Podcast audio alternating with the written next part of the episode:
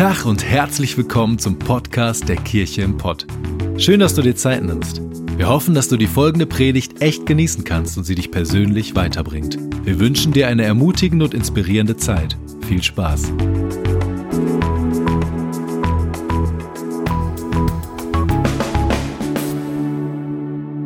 Wir befinden uns inmitten der Predigtserie, gar nicht inmitten, sondern wir haben eine Predigtserie We Are the Church und beenden die heute, diese Predigtserie.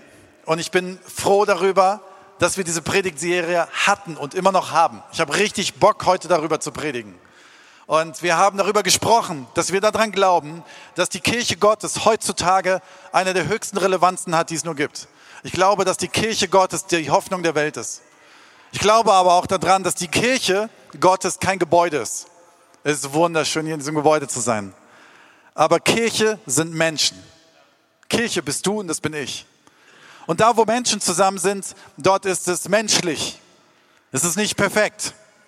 Dort, wo Menschen zusammen sind, da sind Menschen eben zusammen und äh, leben das Leben miteinander. Aber manche Leute denken, ja, Kirche, wenn irgendwelche Menschen dort oben die Entscheidung fällen. Es werden irgendwelche Gebäude, das ist irgendwie der Papst, das ist eine Person oder was auch immer. Nein, das sind wir. Das sind wir zusammen. Wir haben darüber gesprochen in den letzten Wochen, dass Kirche Menschen sind, die zusammen unterwegs sind. Wir haben in der Bibel geschaut, in der Apostelgeschichte und haben uns Gedanken gemacht darüber, was die Apostelgeschichte darüber sagt, was Kirche bedeutet. Und wir haben gesehen, dass in der Apostelgeschichte 2 es darum geht, dass Menschen zusammen unterwegs sind und dass sie Gemeinschaft haben. Dass sie zusammen sind und Gemeinschaft haben.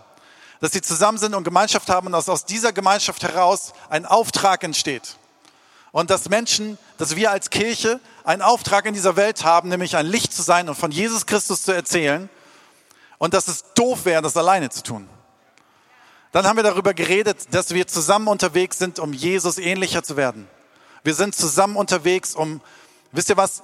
Wir haben darüber gesprochen, dass Jesus ist der Meister.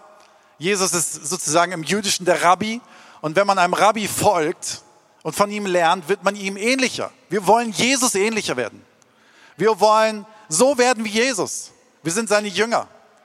Und Kirche ist nicht, dass einer vorne steht und etwas erzählt, es hören Leute zu, gehen nach Hause und das war's. Sondern Kirche bedeutet, dass du am Montag und am Dienstag und am Mittwoch und am Donnerstag und am Freitag und am Samstag Jesus folgst. Und ich glaube, das kann man nicht alleine. Ich bin sogar ziemlich überzeugt, dass man das nicht alleine kann. Ich glaube, dass die Kirche eine Organisation ist, die wir brauchen, die jeder braucht. Wir lesen in der Bibel, ganz am Anfang der Bibel, dass Gott die Erde geschaffen hat. Und jeden Tag hat er etwas anderes geschaffen. An dem einen Tag hat er das Land geschaffen oder das Wasser geschaffen und hat Tiere hineingepackt. Am nächsten Tag hat er Fische irgendwo hineingepackt. Und er hat immer die Tiere zu zweit zusammengestellt, damit sie fruchtbar sind. Und so wurde jeden Tag etwas hinzugefügt. Dann gab es die Giraffe mit einem langen Hals.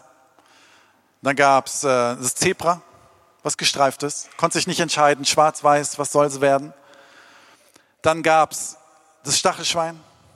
Und alle diese Tiere sind dafür geschaffen, sich zu vermehren. Bei den Stachelschweinen weiß ich nicht genau, wie das funktioniert. Das könnte sehr stachelig sein, aber egal. So, und dann wurde an einem Tag der Mensch geschaffen. Nur der Mensch wurde alleine geschaffen. Es gab nur einen nämlich Adam. Es hätte auch Eva sein können, wir sind ja gleichberechtigt, das ist nicht Mann vor der Frau, es geht auch beides, aber dort war es der Mann. Und wir lesen Folgendes in Genesis 2, Vers 18, 1. Mose 2, Vers 18. Gott der Herr sagte, es ist nicht gut, dass der Mensch allein ist. Ich will ihm jemanden zur Seite stellen, der zu ihm passt. Total interessant. Gott schafft die Menschheit und merkt auf einmal und sagt nach jedem Tag und es war gut, Nachdem er Adam geschaffen hatte, war, sagte er sogar, es ist sehr gut. Und dann sagt Gott auf einmal, oh, Moment, irgendwas habe ich vergessen. Der Mensch darf nicht alleine sein. 100% interessant, denn wir denken ja manchmal, alleine kommen wir besser klar. Aber Gott sagt sehr klar und sehr deutlich und erinnert den Menschen daran, nein, du kommst alleine nicht klar, du brauchst noch jemanden, du brauchst Gemeinschaft. So, jetzt kann man hier bei der Bibelstelle ganz schnell darüber sprechen, über Ehepartner. Ich rede hier über Gemeinschaft allgemein. Du brauchst andere Menschen, definitiv. Und was auch interessant ist, Gott erinnert nicht nur den Menschen sozusagen daran, du kannst nicht alleine sein. Und ich glaube sogar, dass er das bewusst so gemacht hat, dass er erst einen Menschen geschaffen hat, hat ihn so ein bisschen laufen lassen und hat dann gemerkt und hat dann ihn daran erinnert, hey, alleine solltest du das nicht machen, das ist doof. So, vielleicht hat Adam sich gedacht, boah, was soll der Stress denn jetzt? So eine Frau noch dabei? Das ist ja jetzt auch ein bisschen anstrengend, ne? Hätte auch umgekehrt sein können, dass die Frau sagt, oh nee, jetzt so anstrengend, warum soll ich jetzt noch einen Mann dazu haben, der jeden Abend Sportschau gucken will? Ich hatte meine Ruhe so schön, aber der Mensch hat gemerkt, alleine ist doof. Und was ich auch interessant ist, finde, ist, man hätte ja in dieser Bibelstelle sagen können, ach ja, wie, Moment, Gott hat doch gesagt, es ist sehr gut. Es war alles gut nach jedem Schöpfungstag und dann hat er einen Menschen geschaffen und hat gesagt, es ist sogar sehr gut, eine Steigerung. Und man hätte denken können, ja, Adam hat doch alles. Er lebt im Paradies. Paradiesische Zustände. Wir alle würden gerne ins Paradies. Dort muss man nicht arbeiten, kann man ausschlafen, ganzen Tag Playstation zocken, FIFA 20, perfekt. Man kann schwimmen gehen, man kann alles machen, was man will. Warum braucht Adam jetzt eine Frau? Warum? Und ich glaube, dass Gott ganz genau weiß, dass wir mehr brauchen als Gott. Das ist jetzt mal ein spannender, spannendes Statement. Nee, ich brauche keine anderen Menschen, ich und Jesus so. Das passt so. Wir gehen immer am Strand spazieren. An welchem Strand frage ich mich dann, aber vielleicht im Wald oder wo auch immer. Und ich bin so mit, mit Jesus so voll, voll gut unterwegs. Ich brauche keine Kirche. Du brauchst eine Kirche. Du brauchst sowas von eine Kirche, weil Unsere Schrift sagt es.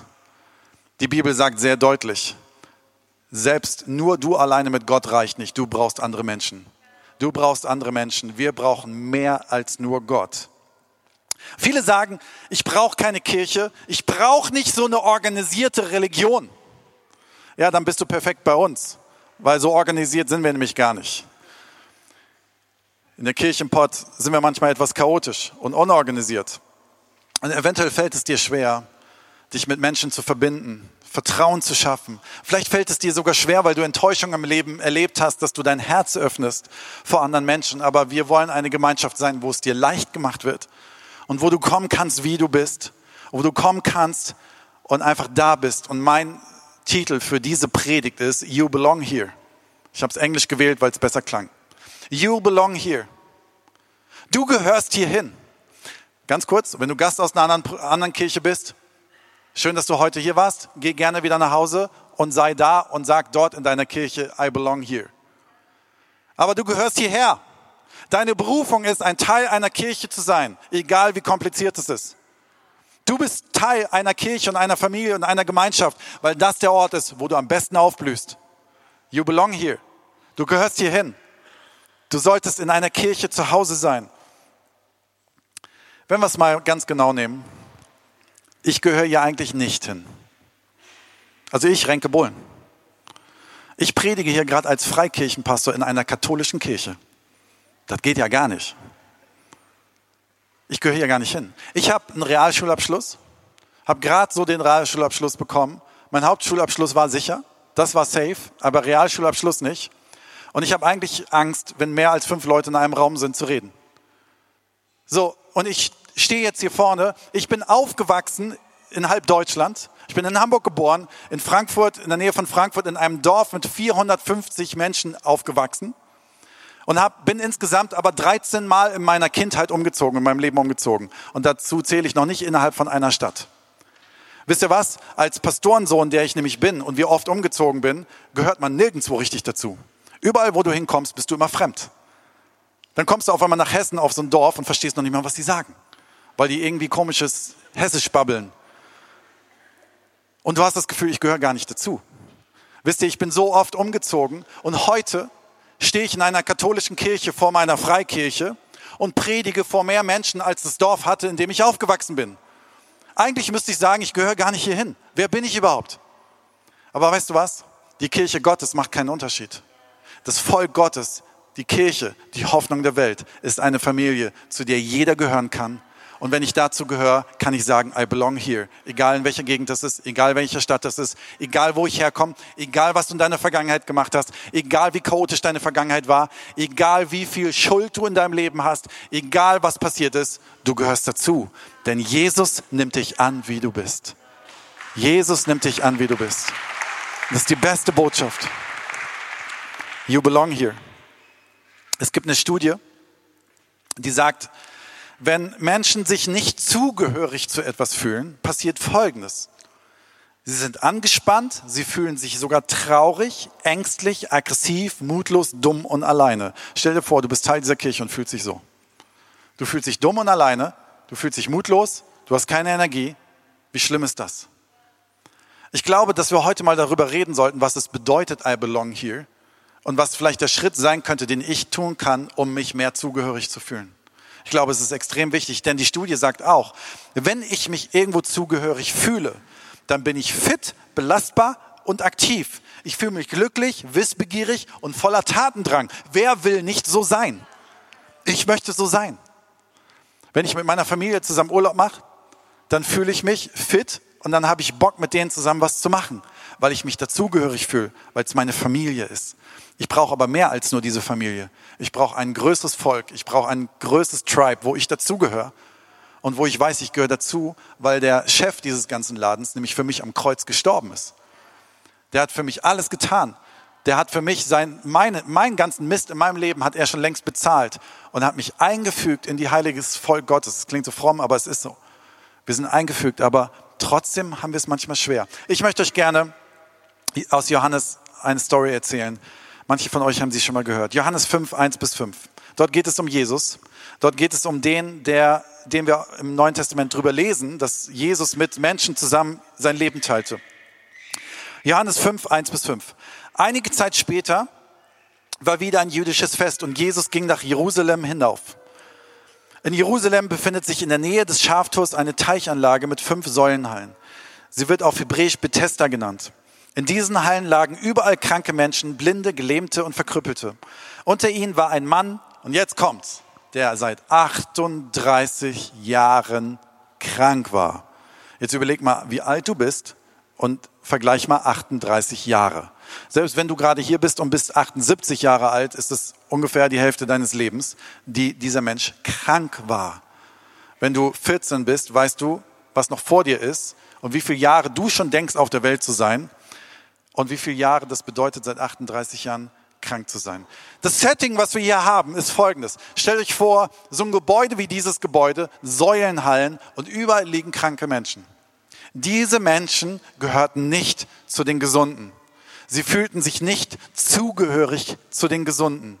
Das Gefühl, irgendwo dazu zu gehören, wo Menschen, die gesund sind, die gut aussehen, die reich sind, die was auch immer sind, denen es einfach gut geht, das fühlten diese Menschen, die in diesen Hallen sind, nicht. Und dann, wenn Kranke zusammen sind und immer mehr Kranke zusammen sind, umso kränker fühle ich mich, umso beschissener fühle ich mich. Und dieser Mann lag dort. Diese Menschen, die dort damals lagen, lagen auch dort, weil es in der Nähe einen Teich gab. Wenn man es geschafft hat, wenn dieser Teich sich bewegte und man sich reinlag, legte, dass man geheilt wurde. Das ist die Story zu diesem Teich. Und deswegen lagen auch alle diese Kranken dort. Aber diese Kranken durften auch gar nicht dahin, wo Gesunde sind. Sie hatten kein Anrecht dazu zu gehören. Denn damals war Krankheit Iba, das muss außen vor bleiben. Und jetzt lesen wir weiter aus Johannes 5, 6 bis 7. Jesus sah ihn dort liegen und es war ihm klar, dass er schon lange leidend war. Man sah es ihn an. Man sah es wahrscheinlich an seinem Körper, man sah es an seinen hoffnungslosen Augen. Und dann fragt er folgende Frage. Willst du gesund werden? Was eine Frage. Wenn du krank bist und einer kommt und sagt, willst du gesund werden? Ja, dann liegst du da und sagst, nö. Nö, krank sein ist ja total schön, ne? Was ist das für eine Frage? Willst du gesund werden? Und ich glaube, hinter dieser Frage steckt Folgendes. Ich glaube, dass Jesus genau wusste, dass diese Menschen sich schon fast eingerichtet haben, wo sie sind. Ich glaube, dass ihr Zugehörigkeitsgefühl, auch wenn es nicht positiv ist, genau da war, wo es Menschen nicht gut geht. Sie fühlten sich wenigstens dort zugehörig. Und manchmal ist es ja so, dass meine Probleme mir schon fast eine Sicherheit geben. Menschen geben mir Mitleid, mir geht's so schlecht, ist auch zu Recht. Menschen wissen wenigstens, okay, da gehöre ich dazu, das ist in meinem Leben sicher, ich bin krank. Eine Sicherheit ist wenigstens da, ich bin krank. Und dann ist diese Frage gerechtfertigt zu sagen, sag mal, willst du eigentlich da raus? Willst du eigentlich wieder gesund werden? Und es ist interessant, dass Jesus das fragt. Der Kranke antwortete, Herr, ich habe niemanden, der mir hilft, in den Teich zu kommen. Wenn das Wasser sich bewegt und wenn ich es alleine versuche, steigt ein anderer vor mir hinein. Dann ist er schon krank und alle um ihn herum und dann ist er noch der Langsamste. Das ist er echt doof, ne? So richtig, komplett geht gar nicht. Er ist wirklich der Letzte der Letzten. Und auch noch, wenn alle krank sind, ist er auch noch derjenige, der am langsamsten ist. Ihm geht's nicht gut. Und ich glaube, dass es manchmal so ist, dass wir Menschen es brauchen, dass uns einer fragt, willst du einen Schritt in deinem Leben gehen? Und jetzt kommen wir zu dem Thema Kirche. Ich glaube, dass Kirche keine Selbstmitleid oder Hilfegruppe sein sollte. Ich glaube, dass Kirche einen Part davon hat, wo ich eine Art Selbsthilfegruppe bin, aber es darf niemals dort stehen bleiben. Weißt du was? Eine Selbsthilfegruppe, wo du hingehst, weil es dir schlecht geht, ist eine Gruppe als allererstes von Gleichgesinnten und dann bist du herzlich willkommen in unserer Selbsthilfegruppe hier. Wir haben alle irgendwo einen Hau weg. Wir haben alle irgendwie nicht den Dampfer ganz gehört. Jeder von uns. Wir sind alle Menschen. Ich bin Pastor und habe auch irgendwo einen Schuss weg. So, das gehört dazu. Das heißt, herzlich willkommen in einem Laden, wo wir nicht alle perfekt sind. Das Zweite ist aber, eine Selbsthilfegruppe sollte nicht eine Gruppe bleiben, wo du zehn Jahre über deine Probleme redest, sondern sollte eine Gruppe sein, die dir hilft, einen Schritt zu gehen aus deinem Leid hinaus. Wisst ihr, warum Menschen es manchmal so schwierig mit Kirche haben? Weil sie kommen und Menschen ihnen vorschlagen, dass es Schritte in ihrem Leben gibt, die sie gehen können. Aber Menschen wollen das manchmal nämlich gar nicht. Sie wollen gerne in ihrem Leid, in ihrer Gruppe bleiben, die so negativ sind und vielleicht sich manchmal krank fühlen. Aber weißt du was, wir wollen dir helfen, da rauszukommen. Wir wollen uns gegenseitig helfen, dort rauszukommen. Es sollte nicht ein Ende deines Lebens sein, in einer Selbsthilfegruppe begraben zu werden, sondern es sollte ein Ort sein, Kirche sollte ein Ort sein, wo wir uns gegenseitig helfen, von Hoffnung zu reden, davon zu reden, dass Jesus für uns gestorben ist und uns gegenseitig helfen, rauszukommen, Schritte im Leben zu gehen, die ich alleine niemals gehen könnte. Dafür gibt es die Kirche Gottes und die ist extrem wichtig. Eine, unsere Kirche ist ein Ort der Veränderung, und die Frage ist, bist du bereit, I belong here, zu einer Gruppe zu gehören, die sich gerne verändern wollen? Dann bist du herzlich willkommen. Dir geht's schlecht, mir auch. Uns allen. Wir haben alle irgendwo was. Aber wir sollten nicht stehen bleiben. Wir sollten uns verändern und Schritte gehen. Wir sollten es nicht gemütlich machen unter Menschen, denen es allen gleich geht und die mich sogar noch runterziehen. Und du musst auswählen, zu wem möchtest du gehören. Möchtest du zu Menschen gehören, die nach vorne gehen und die sich gegenseitig stützen und die gegenseitig nach vorne gehen? Oder möchtest du zu Menschen gehören, die dich sogar noch runterziehen? Ich weiß ganz genau, was ich wählen würde. Das Erstere. Die Kirche Jesu Christi ist ein Ort, wo Kranke hinkommen, um gesund zu werden und den nächsten Schritt in ihrem Leben zu gehen. Johannes 5, 8 bis 9. Da sagte Jesus zu ihm, steh auf, nimm deine Matte und geh. Im selben Augenblick war der Mann gesund, er nahm seine Matte und ging. Der Tag, an dem das geschah, war ein Sabbat. Jesus tut ein Wunder in seinem Leben. Aller, als, was wir als erstes an, dieser, an diesen Versen festhalten müssen, ist, der Gelähmte, der seit 38 Jahren da war, hatte nur eine Lösung für sein Problem und das war der Teich, der sich bewegt. Ich habe zwar keine Ahnung, warum ein bewegter Teich einen heilt, aber anscheinend war das so. Aber weißt du was? Du hast vielleicht eine Lösung für deine Lebensprobleme, aber Jesus weiß mehr. Jesus kann mehr. Und Jesus ist allmächtig. Sein Vater ist allmächtig. Das heißt, die Lösung, die hier kam, hat komplett die Lösung, die er hatte, außen vor gelassen. Und hat gesagt, ist doch egal, lass doch die alle im Teich schwimmen.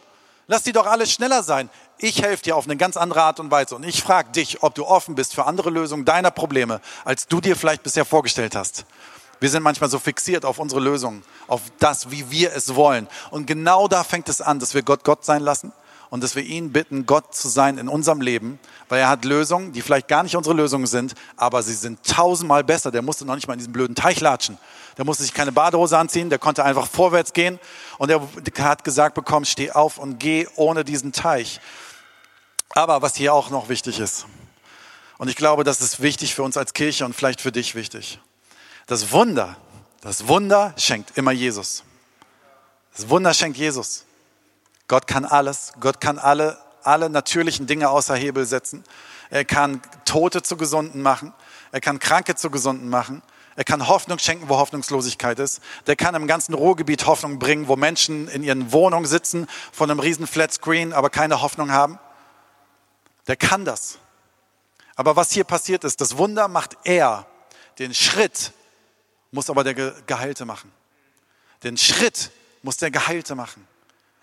Den nächsten Step, da liegt die Verantwortung bei uns.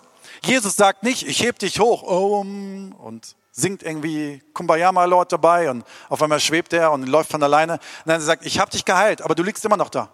Was du jetzt machen musst, ist aufstehen. Aber wisst ihr, was wir oft machen? Wir wollen alles von Jesus, aber wir wollen kein Stück tun. Wir wollen nicht aus unserer Komfortzone rauskommen. Wir wollen nicht aus dieser negativen Blubberblase rausgehen. Wir wollen in unseren Lebensprinzipien bleiben. Wir wollen süchtig bleiben. Wir wollen unser Leben bestimmen. Und der Gelähmte hätte ja sagen können, oh danke, dass du mich heilst, aber ich bleibe jetzt hier. Das wäre mal ganz schön Banane gewesen. Das wäre ganz schön doof gewesen, weil was wäre nicht passiert? Erstens wäre was passiert. Er wäre in seiner gewohnten Umgebung geblieben. Vielleicht findet er das toll. Ich glaube nicht. Das zweite ist, er hatte niemals entdeckt, was außerhalb dieser 38 Jahre noch zu entdecken sind, wenn ich auf einmal wieder gehen kann und leben darf. Und ich glaube, dass hier Leute sitzen, die müssen sich heute Morgen vielleicht das überlegen. Möchtest du an dem Ort bleiben, wo du bist, Jesus heilt? Du kannst Jesus bitten, dass er dein Herz, deine Enttäuschung, deine Verletztheit, deine Schuld, was auch immer heilt und wiederherstellt. Aber deinen Schritt musst du gehen. Den musst du gehen. Wisst ihr, wir als Kirche bieten Formen an. Die sind alle nicht heilig. Die nennen sich Family Groups, indem ich einen Ort habe, wo ich mit Menschen zusammen mich verbinde. Ich glaube, das sind die besten Orte auf dieser Welt. Wir haben über 40 Gruppen gerade online und du kannst jetzt noch quer einsteigen. Du musst gar nicht quer einsteigen, kannst jetzt noch mit anfangen. Du kannst zu einem Next Step Kurs nach einem Gottesdienst kommen, der ab nächste Woche wieder ist, wo wir dir helfen wollen, deinen nächsten Schritt in dieser Kirche zu gehen. Du kannst ein Seelsorgeangebot annehmen. Hinten gibt es eine Gebetsecke und Menschen wollen dir helfen, deinen nächsten Schritt zu gehen. Du kannst in einen Gottesdienst kommen, du kannst in deinem Leben etwas tun, in dem du einen Schritt gehst. Denn vielleicht hat Jesus dich geheilt, aber bleib bitte nicht liegen. Vielleicht hat Jesus etwas in deinem Leben getan, aber bitte bleib nicht liegen. Die Kirche Jesu Christi ist ein Ort, wo Wunder passieren, aber wo wir mutige Schritte gehen können. Und dazu brauchst du uns. Ich bin mal ganz frech. Dazu brauchst du die Gemeinschaft. Dazu brauchst du Menschen, die dich ermutigen. Das geht nicht alleine. You belong here. Du brauchst ein Zuhause. Und ich glaube, heute sitzt jemand hier und mindestens einer, ich glaube noch mehrere Leute, die müssen gesagt bekommen und die dürfen gesagt bekommen, herzliche Einladung, schließ dich an. You belong here. Ich möchte dir gerne drei Punkte nennen zum Abschluss der Predigt. Vielleicht Dinge, die du tun kannst, vielleicht etwas, was dir hilft. Das erste ist, gib nicht auf. Gib nicht auf. Wie oft und wie schnell geben wir in unserem Leben auf? Und ich weiß, das Leben ist nicht immer Ponyhof. Das ist nicht immer so, dass es leicht ist zu sagen, oh, jetzt stehe ich wieder auf. Ich war letzte Woche im Fitnessstudio. Ist schon gut. Ich wollte eigentlich einmal in der Woche gehen, aber gehe alle paar Wochen, weil mein Leben so ist, wie es ist und das sind eh alles nur Ausreden. Und dann habe ich es geschafft, ins Fitnessstudio zu gehen. Montag bin ich ins Fitnessstudio gegangen. Ich war so stolz auf mich, habe meine Tasche gepackt, bin dorthin gelaufen, pack dort meine Tasche aus, stehe da in der Umkleide mit ganz vielen Männern. In meiner Tasche ist ein Handtuch, eine Hose, ein Getränk und Schuhe. Ich mache die Tasche auf, hole die Sachen raus und sehe, dass meine komplette Flasche 0,5 Liter ausgelaufen ist in meiner Tasche. Und ich stand dort und habe gesagt, das kann wohl nicht wahr sein. Jetzt wollte ich einmal ins Fitnessstudio gehen und jetzt ist alles triefnass. Und ihr müsst euch vorstellen, du holst deine Sachen raus und es triefte auf den kompletten Boden. Dort stehen die aufgeblasenen Männer neben dir, gucken dich an und du fühlst dich wie ein Vollhorst. Es sah aus, als wenn ich volles Rohr in die Hose gemacht hätte. So, in dem Moment war die erste Entscheidung so ein Kack. Ich gehe jetzt nach Hause und bin wieder nicht trainieren gewesen. Und dann habe ich kurz mich dahingestellt mit meiner triefenden Hose in der Hand und habe überlegt, jetzt kannst du eine Entscheidung fällen. Du gehst jetzt nach Hause, du packst deine Sachen neu, du ziehst dich um und kommst wieder und trainierst. Was habe ich gemacht? Ich habe eingepackt, bin nach Hause gelaufen. Ich hatte nur eine Stunde zu trainieren, hatte zum Schluss nur noch 20 Minuten zu trainieren. Aber wisst ihr was? Ich habe mir überlegt, es ist doch Quatsch, gleich aufzugeben. Es ist doch Quatsch, gleich beim ersten gleich zu sagen, ich mache es nicht. Ich bin aufgestanden und ich habe es nochmal gemacht. Und ich glaube, es muss jemand hier hören. Steh auf und probier es nochmal Vielleicht hast du es schon 200 Mal gemacht, aber steh auf und probier es nochmal. Vielleicht hast du in deiner Ehe Enttäuschung erlebt und ich möchte dir gerne sagen, steh auf und probier es nochmal. Und zwar mit Gottes Hilfe, der am Kreuz für dich gestorben ist. Wir sehen hier oben kein Kreuz, sondern eine Krone, die Jesus ins, in den Kopf gebohrt wurde, bevor er gekreuzigt wurde. Er ist gelitten für dich, damit du das Wunder nicht mehr vollbringen kannst. Aber er möchte das Wunder in deinem Leben vollbringen. Aber er fragt dich, ob du noch bereit bist, aufzustehen. Steh auf in deiner Leiterschaft, wenn du hier in dieser Kirche etwas leitest und Enttäuschung erlebt hast und merkst, dass es ein bisschen ist nicht so ganz easy, weil du Menschen im Team hast. Steh auf und leite nochmal. Steh auf, wenn du in deinem Leben Enttäuschung erlebt hast. Der zweite Punkt ist, hab das große Ziel vor Augen. Es ist so wichtig, dass du dir überlegst, wo soll dein Leben hingehen und wie soll dein Leben aussehen. Wenn du es nicht weißt, frag Jesus, er wird es dir sagen. Wenn wir nicht wüssten, wo diese Kirche hier hingeht, hätte ich schon längst aufgehört. Wie viel Enttäuschung kann man auch haben als Pastor? Menschen reden negativ über einen, reden auch richtigen Scheißdreck über einen, die reden richtig Mist über einen. Wisst ihr was, dann kann man den Kopf in den Sand stecken und sagen, warum lügen Leute? Warum erzählen die sowas? Dann willst du dafür kämpfen, dass etwas passiert und es funktioniert nicht. Das ist normal. Aber weißt du was? Wir haben das große Ziel vor Augen.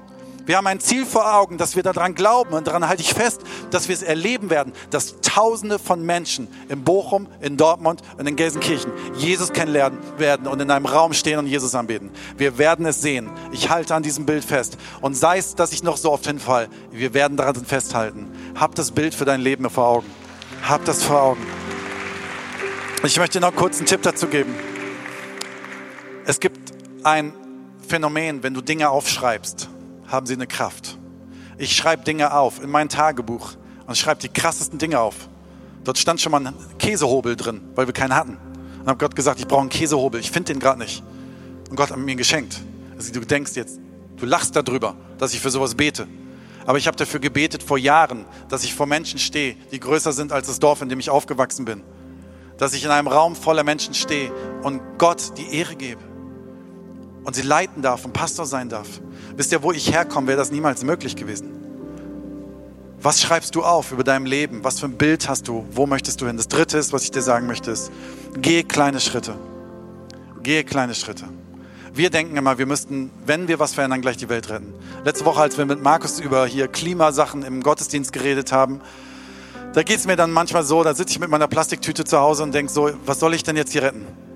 Okay, nehme ich die Plastiktüte nicht mehr, aber damit rette ich doch nicht diesen Globus. Aber weißt du was? Wir alle gehen kleine Schritte. Und wenn wir alle kleine Schritte gehen, dann werden wir ganz viel erreichen zusammen.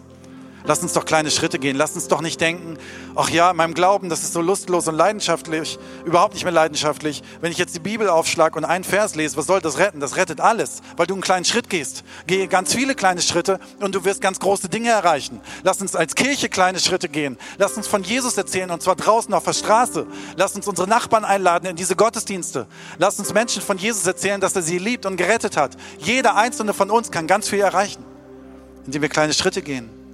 Vielleicht ist ein kleiner Schritt, dass du mit deinem Ehepartner mal ehrlich redest und dich hinsetzt und betest. Und du denkst, soll das das retten? Ja. Denn jeder kleine Schritt führt zu ganz vielen.